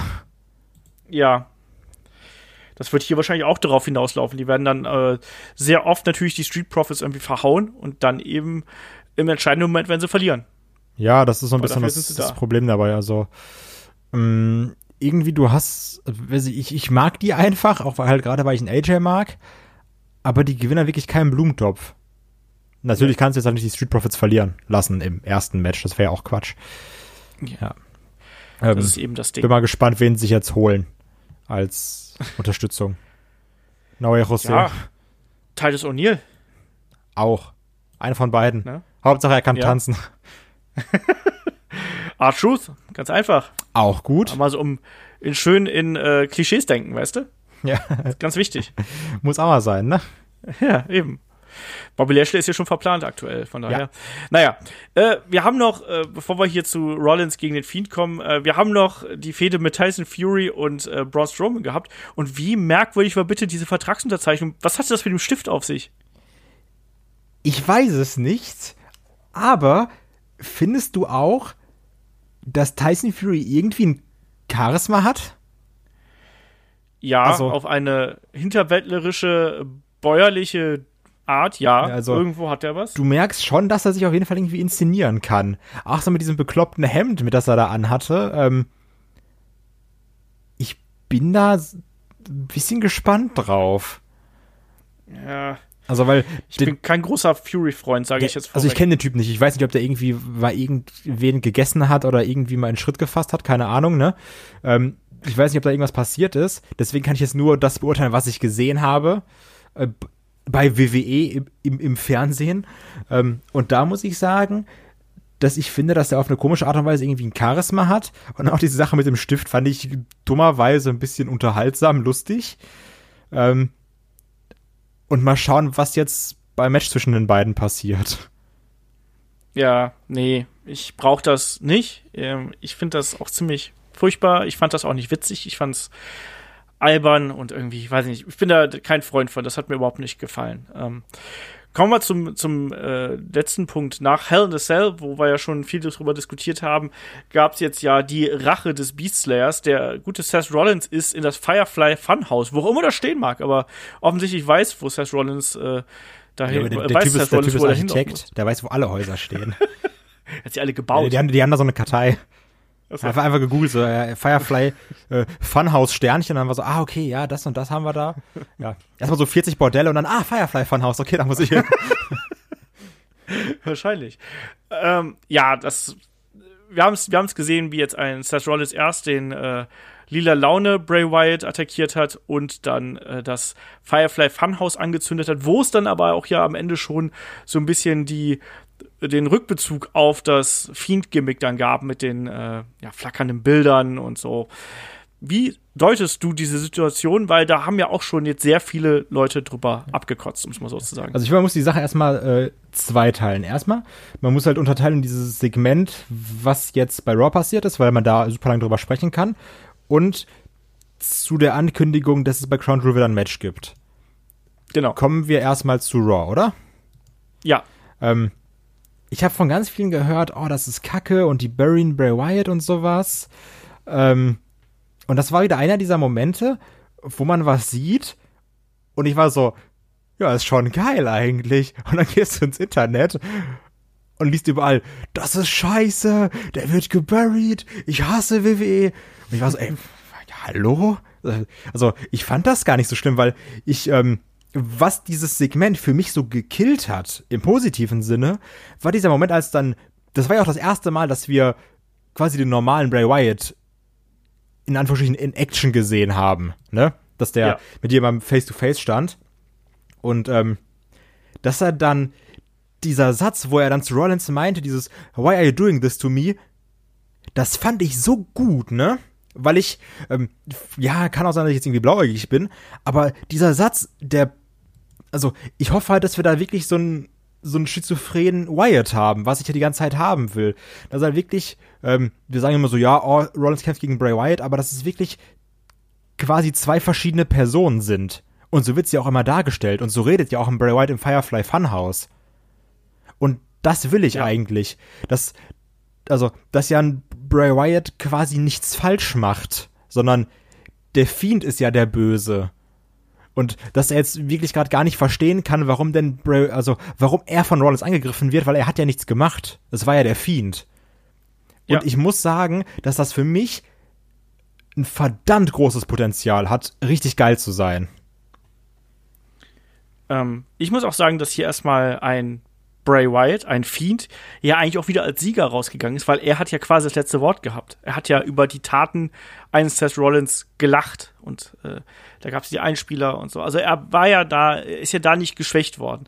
Ich mag diese, ähm, diesen Split zwischen Bray Wyatt und dem Fiend finde ich ebenfalls sehr interessant, weil das hat Potenzial. Ob man das ausschöpft, ist eine andere Sache, aber ich fand das Segment auch nicht so schlimm, wie es gemacht worden ist, weil ich habe es eben auch so interpretiert, dass am Ende war es immer noch der Fiend, der hier die Kontrolle hat. Er ist der, der den Seth Rollins dazu getrieben hat, dass er hier einen Bray Wyatt attackiert hat, der sich nicht wehrt. Also eigentlich ist ja hier ein Seth Rollins auch ganz eindeutig als als Bösewicht hier aus der Sache Das rausgegangen. ist, das ist nämlich auch die Sache, wo ganz viele Leute gesagt haben, ja, wie kann denn WWE denken, dass wir jetzt mein Rollins ist der ist, ist, ist Face? Dann bin ich so, nee, ihr habt's einfach nicht verstanden. Also so, ein Rollins soll hier auch nicht das Face sein, meiner Meinung nach. Außer jetzt, wir, wir, wir deuten da wieder zu viel rein. Aber das ist doch keine Face-Darstellung. Natürlich nicht. Und Natürlich ich glaube, das ist auch nicht, also die Absicht ist auch nicht, den Rollins hier als Guten darzustellen, sondern viel eher zu zeigen, wie krass ein Fiend, Wyatt, whatever, in Rollins Kopf ist. Dass er Ja. irgendwie immer, immer irrer wird, immer mehr zu, zu, zu, zu so äh, Maßnahmen greift, die ja gar nicht zu ihm passen. Weil er so der Good Guy schlechthin ist. Und dass er jetzt immer, immer böser wird, immer, immer niederträchtiger. Und ähm, also das kann auch alles nur Wunschdenken sein, aber das für mich geht das in diese Richtung und das finde ich einfach richtig gut. Ja, es ist eben sehr kleingliedrig und wenig eindeutig und dadurch eben schwierig zu interpretieren. Was wir, glaube ich, erstmal schon mal streichen können, ist diese Theorie, die wir zuletzt ja auch besprochen hatten, ob jetzt ein Seth Rollins im Hell in a Cell von dem Fiend besessen gewesen ist. Das hat er ja hier quasi mit dieser Promo, die er im Vorfeld gehalten hat, ja quasi weggewischt. Er hat eindeutig gesagt, er hat mich zwar das, ich musste in Regionen vordringen, die ich bis jetzt noch nicht kannte, ich musste das tun, was ich nicht wollte. Also er war da schon noch Sinn, also klar bei Sinn und hat äh, im Vollbesitz seiner geistigen Kräfte hier ähm, geurteilt und auch agiert. So, das können wir schon mal streichen. Aber man sieht hier eben den manipulativen Charakter eines The Fiend und das macht's interessant, weil er immer am Ende, immer als Sieger und immer als der Klügere äh, rausgeht und als der, als der Stärkere, weil Und Rollins immer als der zuletzt lacht, lacht Unsympathische. am besten, ne? Und Rollins, äh, genau, und Rollins ähm, als, als der Unsympathische, ne? Der, er ist der, der den Fiend beinahe erschlagen hat hier, theoretisch. Er ist der, der die Bude angezündet hat und er ist der, der einen äh, Unschuldigen äh, geschlagen hat. Und ich muss auch, das fand ich ehrlich gesagt auch ein bisschen witzig. Also das, das sah einfach witzig aus, wie dann auch ein, ein Rollins da unter den Tisch ge geschlagen hat und so. Das war schon, das war schon dicht an Comedy. Deswegen, ich fand das, das Segment auch nicht so schlimm. Ähm, ja, die Hysterie ist da momentan sehr, äh, sehr groß. Das kann ich auch hier und da durchaus nachvollziehen. Ich sehe es aber nicht so, dass äh, bis jetzt einer der beiden Charaktere irgendwo extrem Schaden genommen hat. Also ich betone mal extrem. Ich finde schon, dass ein Rollins-Charakter jetzt aber auch dadurch wieder ein bisschen Charakter bekommt, weil Ja. er eben vorher keinen hatte. Genau. Also weil jetzt, So. jetzt, jetzt ist man doch, also jetzt hat man ja einen Grund auf Rollins zu reagieren.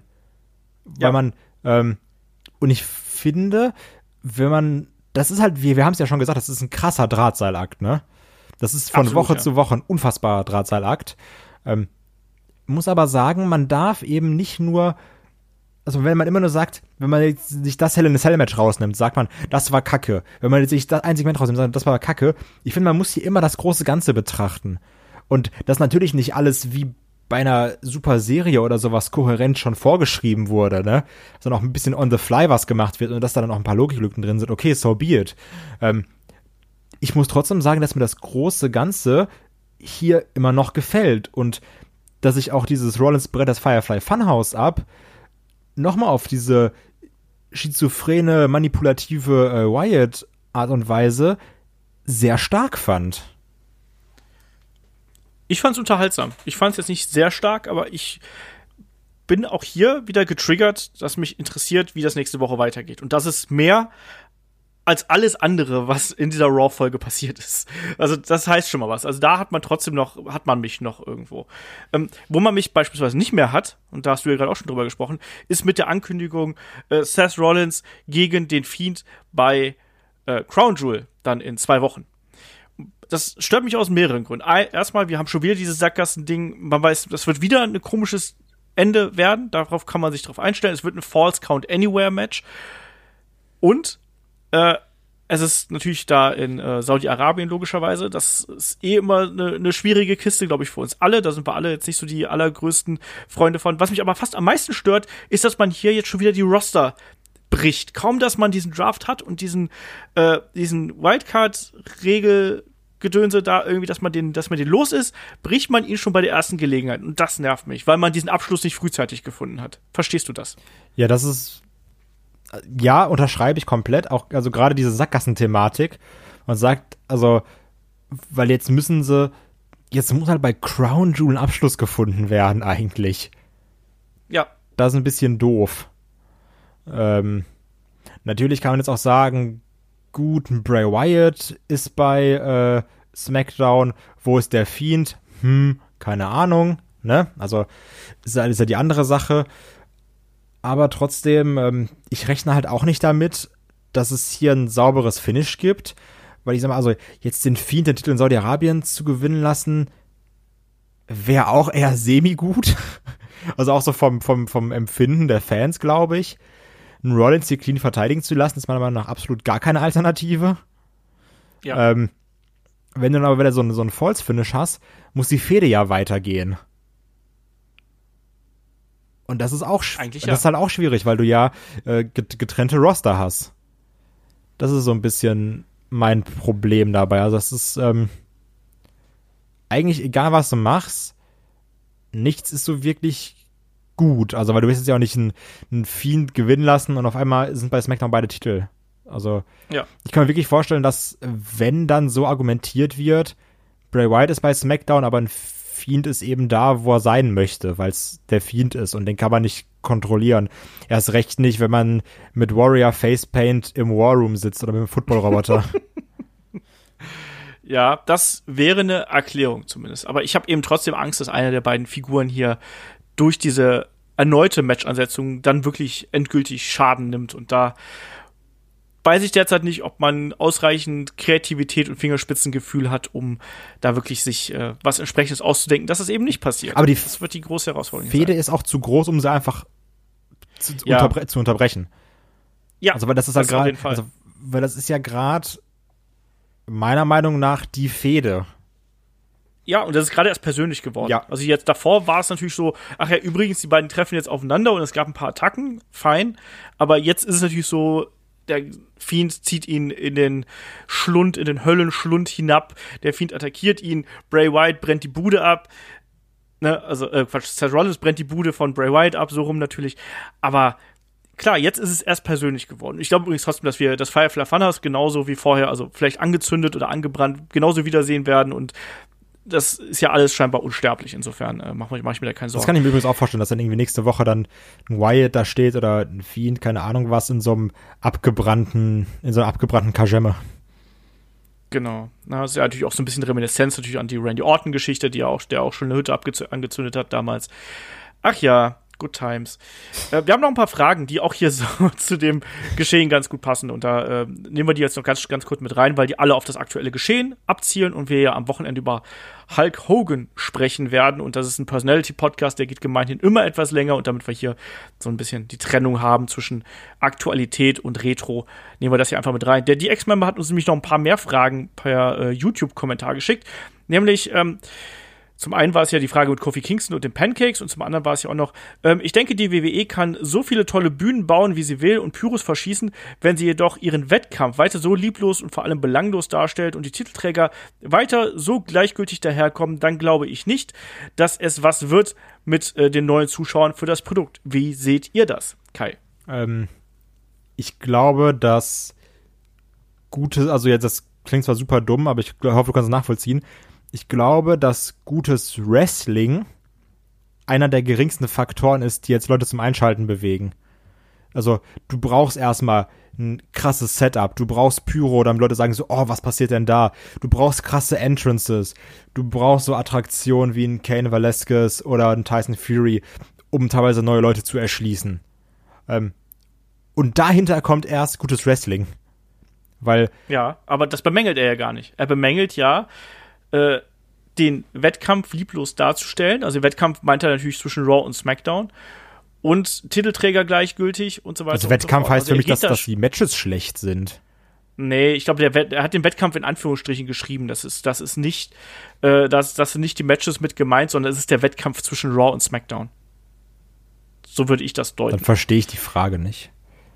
Ja, es geht darum, dass hier eben, eben auch, was wir schon bemängelt haben, ihm fehlt da auch die Emotionen und die Geschichten und all das drumherum, was, was wir jetzt eigentlich auch schon zu den beiden Shows hier angesprochen haben. Und das äh, sehe ich eben ganz ähnlich wie er. Also WWE muss versuchen, wieder, ähm, was die Geschichten angeht und was die Figuren angeht und was auch das Drumherum und die Kleingliedrigkeit angeht, wieder ein bisschen draufzulegen, damit man da eben die Zuschauer gefangen. Ich glaube, dass man mit einem Charakter wie dem Fiend die Leute durchaus gefangen nehmen kann und dass man auch Leute dazu gewinnen kann, weil der der hat was Besonderes, aber davon brauchst du mehr. Es reicht nicht eine Figur, sondern du musst mehr davon aufbauen.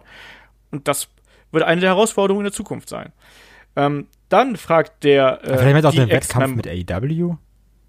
Oder mit anderen? Ihren Wettkampf, aber es ist ihr Wettkampf. Ja. Die Ex-Member, erklär mir deine Frage in den Kommentaren. Bitte. dann, dann fragt er noch, äh, liegt es einfach daran, dass die WWE zu viel Content hat und äh, deshalb mit dem Schreiben nicht mehr hinterherkommt? Oder ist man wirklich der Meinung, dass das gut ist, was man da auf dem Bildschirm zaubert? Oder denken sie einfach, die Zuschauer sind eh dumm ähm, und man will, äh, wollen nur in Serienform unterhalten werden, wie zum Beispiel bei den Simpsons? Da steht ja auch jede Folge äh, für sich selbst sozusagen. Ähm, habt ihr dazu eine Meinung? Also erneut die Frage, glaubt ihr wirklich, wir finden das unterhaltsam? Ich glaube, dass, also ich kann es natürlich nicht beurteilen, das ist ja nur, was man aus Dirt Sheets weiß. Ich glaube einfach, dass Backstage, was Creative angeht, die Rollen, das Mitspracherecht nicht so gut verteilt ist. Dass ähm, teilweise zu viele Leute mitreden können und dass dann Leute mit vielleicht zu komischen Ideen zu viel Mitspracherecht haben. Also dass dann so letztendlich ist dann ja so, wenn da irgendwie was ausgedacht wird oder sowas, aber dann sagt Vince McMahon, nee, nächste Woche will ich unbedingt das und das haben. Dann passiert das eben. Egal, ob man jetzt sich mhm. geplant hat, wir bauen das über vier, fünf Wochen auf und wollen dann an Punkt X kommen. Wenn dann irgendwie eine gewisse Person sagt, oder ist da eine Frage, wie, wie ein Kevin Dunn mitsprechen darf oder wer auch immer oder Michael Hayes oder was weiß ich nicht, ne? Ist ja egal. Es gibt ja mehrere Namen, die man da so Backstage immer hört. Ähm, mhm. Dass wenn jemand reingrätscht, dann wird das so gemacht oder zu viele Köche verderben den Brei. Das ist so ein bisschen das Problem, glaube ich, dass ähm, vielleicht die Teams oder die Kompetenzen da nicht vernünftig abgesteckt sind. Das kann ich mir vorstellen. Ja, und vielleicht auch hier und da, dass die Teams einfach ein bisschen zu groß sind und dass man dann sich immer auf den kleinsten gemeinsamen Nenner sozusagen einigt. Weißt du, dass du immer einen Kompromiss suchst und manchmal sind die Kompromisse notwendig. Ich glaube aber auch manchmal ist es ganz gut, wenn man hier und da seinen eigenen Kopf durchsetzt. Ähm, ja, ich kann nicht wirklich beurteilen, ob man äh, mit dem, was man da gerade liefert, ob man mit dem Produkt 100% zufrieden ist.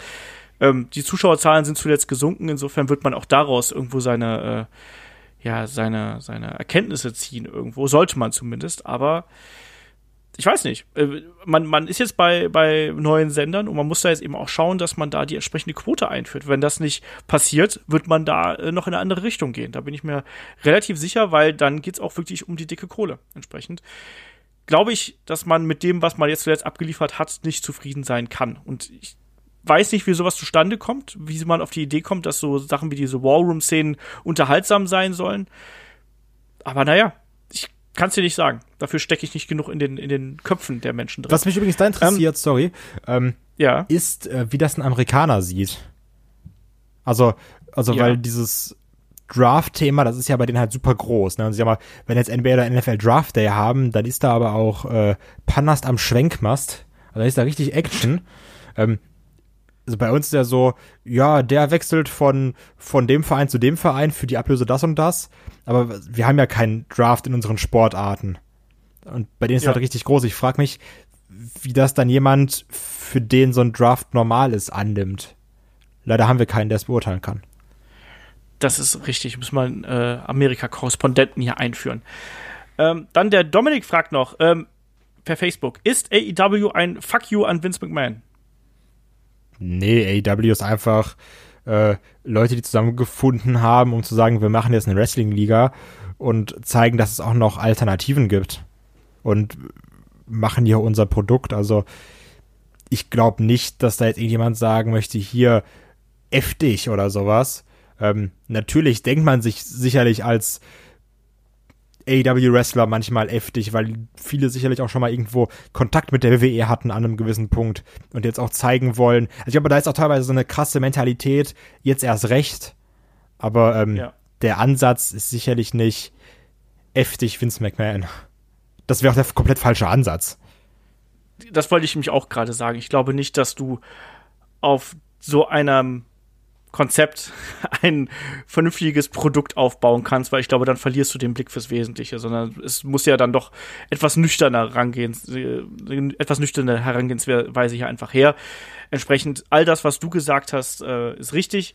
Manchmal werden ja gute Ideen aus der Energie herausgeboren, dass man im Vorfeld enttäuscht worden ist. Es ist ja häufig so, dass man gerade durch Rückschläge und das ist ja nun mal beispielsweise auch bei dem, bei dem Cody so der Fall gewesen, dass man durch Rückschläge eben einfach diesen, diesen Zorn nimmt und daraus irgendwas Geiles machen kann. Frag mal Homer, wo wir gerade bei den Simpsons gewesen sind, der hat auch im Zorn die besten Denkmäler gebaut. Oder diese besten Kunstwerke. Ähm, und ich glaube, das hat man hier genutzt, plus dann eben, dass man den Vorteil gehabt hat, dass man, dass da eben eine Gruppe zusammengefunden hat, die alle ein ähnliches Mindset gehabt haben, plus einem Investor, der Bock drauf hat, da irgendwas zu machen. Da kommen viele Faktoren zusammen. Ich glaube nicht, dass äh, der pure Vince McMahon-Hass hier der einzige Faktor ist. Äh, dann fragt der Dominik noch, haben Chris Jericho und Goldust mit ihrem Wechsel ihren Platz in die Hall of Fame verspielt? Und da sage ich ganz klar, für den Moment ja. Ja, definitiv. Also das kann man nicht anders beantworten. Und äh, der äh, Jasper fragt per Twitter, äh, at Agent Armstrong übrigens, ähm, glaubt ihr, dass die Reaktion von Kevin Owens auf seine Draft-Position echt war? Seine Abwesenheit bei Raw spricht dafür, oder? Also Kevin Owens hat sich ja äh, im Nachgang über Twitter geäußert, dass er ähm, von dem äh, Web-Team quasi gefragt worden ist, was er zu seiner Draft-Position hält. Der hat sich wohl sehr wütend geäußert und es muss wohl so schlimm gewesen sein, dass äh, man es nicht ausstrahlen wollte. Vielleicht war er zu echt wütend, so ungefähr. Kai, wie siehst du das? War das echt alles? Das klingt für mich eher wie eine typische Kevin, Kevin Owens Reaktion, oder? Der äh, immer saure Kevin Owens. Ich glaube auch, dass man jetzt bei Raw, weil er da nicht anwesend gewesen ist, ich glaube, dass man da den Fokus anders setzen wollte und dass wir erst quasi ab nächster Woche wieder das reguläre Programm haben werden. Und man kann nicht jeden, der jetzt da quasi gewechselt ist, dann auch gleichzeitig wieder einsetzen. Entsprechend, nein, ich glaube, das war äh, ein guter Kevin Owens Gag mal wieder, der sich damit über Twitter äh, interessant gemacht hat. Wie Oni Lorcan letztens so schön gesagt hat, äh, in einem Interview mit mir, lustigerweise, was auf dem jetzt noch bei uns auf dem YouTube-Kanal erscheint, hat gemeint, ähm, Twitter ist die neue Art und Weise, wie Wrestler Promos halten können und ihren Charakter schärfen können. Und genau das macht ein Kevin Owens hier. Und dass er jetzt bei Raw ist, ist dann eben einfach so. Ich würde da nicht zu viel reindeuten, ehrlich gesagt. Äh, und dann fragte Tim noch, ähm, glaubt ihr, dass Liv Morgan, ähm, obwohl sie ja zu Raw gedraftet worden ist, irgendwann mal mit Bray Wyatt paktieren und als Sister Abigail bzw. Sister Liv auftreten könnte, weil die schreibt momentan auch so merkwürdige Tweets. Kai. Nee, möchte ich nicht. Also, dieser Sister Abigail-Zug, der ist abgefahren. Das hätten wir vor zwei Jahren oder sowas machen können. Endlich mal Bray White mit der Gardine im Gesicht. Ja, genau. Sind wir haben auch einfach toll, dass da alle krank geworden sind. Also da haben auch die, die Wrestling-Götter gedacht, nee, also das machen wir jetzt auch einfach mal nicht. Also, ähm, nee, brauche ich nicht. Also das, der Fokus liegt da gerade komplett woanders. Ja, brauche ich auch nicht unbedingt. Ähm, der Fiend funktioniert für den Augenblick ganz gut und dann irgendwann mal weiter, mal weitersehen. So also Nikki Cross wäre ja eigentlich dafür, wie gemacht, haben wir schon ein paar Mal gesagt, aber gucken wir mal. Und äh, damit sind wir aber durch mit den Fragen, mit der Draft-Analyse. Ich hoffe, wir haben hier alles zu eurer Zufriedenheit zusammengefasst und ich glaube, wir haben heute mal äh, recht deutliche Worte hier auch gefunden, hier, hier und da. Ja, mal wieder sehr, ähm, sehr negativ, ne? Aber ähm, am Ende auch sehr positiv bei der Fiend-Sache.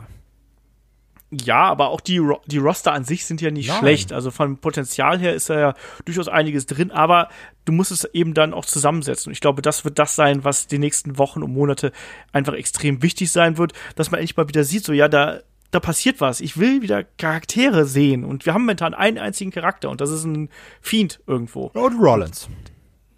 Ja, der so ein bisschen.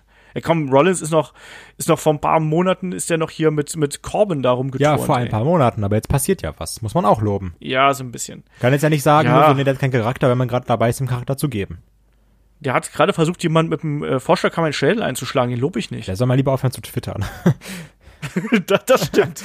das, das in erster Linie der äh, schärft auch seinen Charakter bei Twitter, aber nicht auf die gute Das war ganz witzig. Ähm, äh, kurz dazu, ich habe dann heute bei äh, Instagram habe ich nämlich diesen Tweet angeteilt und dann irgendwie so, so ein Facepalm-Gift dazu gepackt, ne?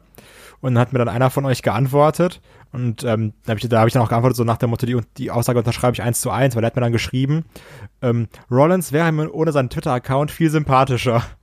Und ich habe mir so, ja, da hat der Kollege einfach recht.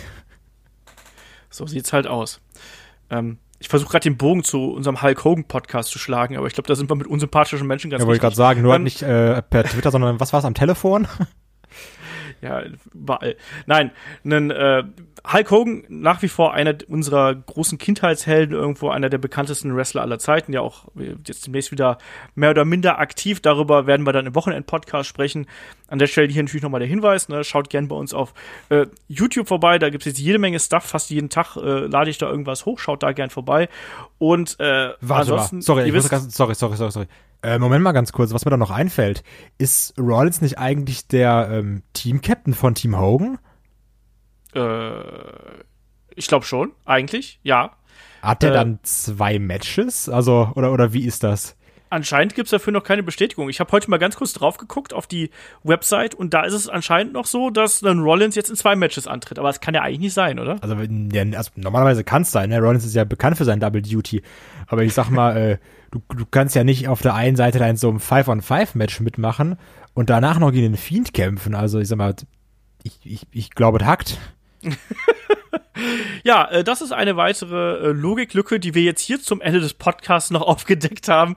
Ich glaube, das wird eher was sein, was wir dann äh, wirklich dann quasi nächste Woche herausfinden werden, spätestens dann bei Raw, wenn es da eben mit der Geschichte um Rollins und den Feed weitergeht. Ich glaube nicht, dass wir das jetzt schon bei SmackDown äh, zu hören bekommen. Entsprechend vertröste ich euch da einfach mit dem nächsten Update, was wir dann dazu sagen werden. Aber egal wie, ich mache jetzt einfach hier einen Deckel drauf. Ich glaube, wir haben lang genug über den Draft und über die Kader und über alles Mögliche geredet. In dem Sinne, äh, wenn ihr mögt, unterstützt uns auf Patreon, auf Steady. Bis zum nächsten Mal. Macht's gut. Tschüss. Tschüss.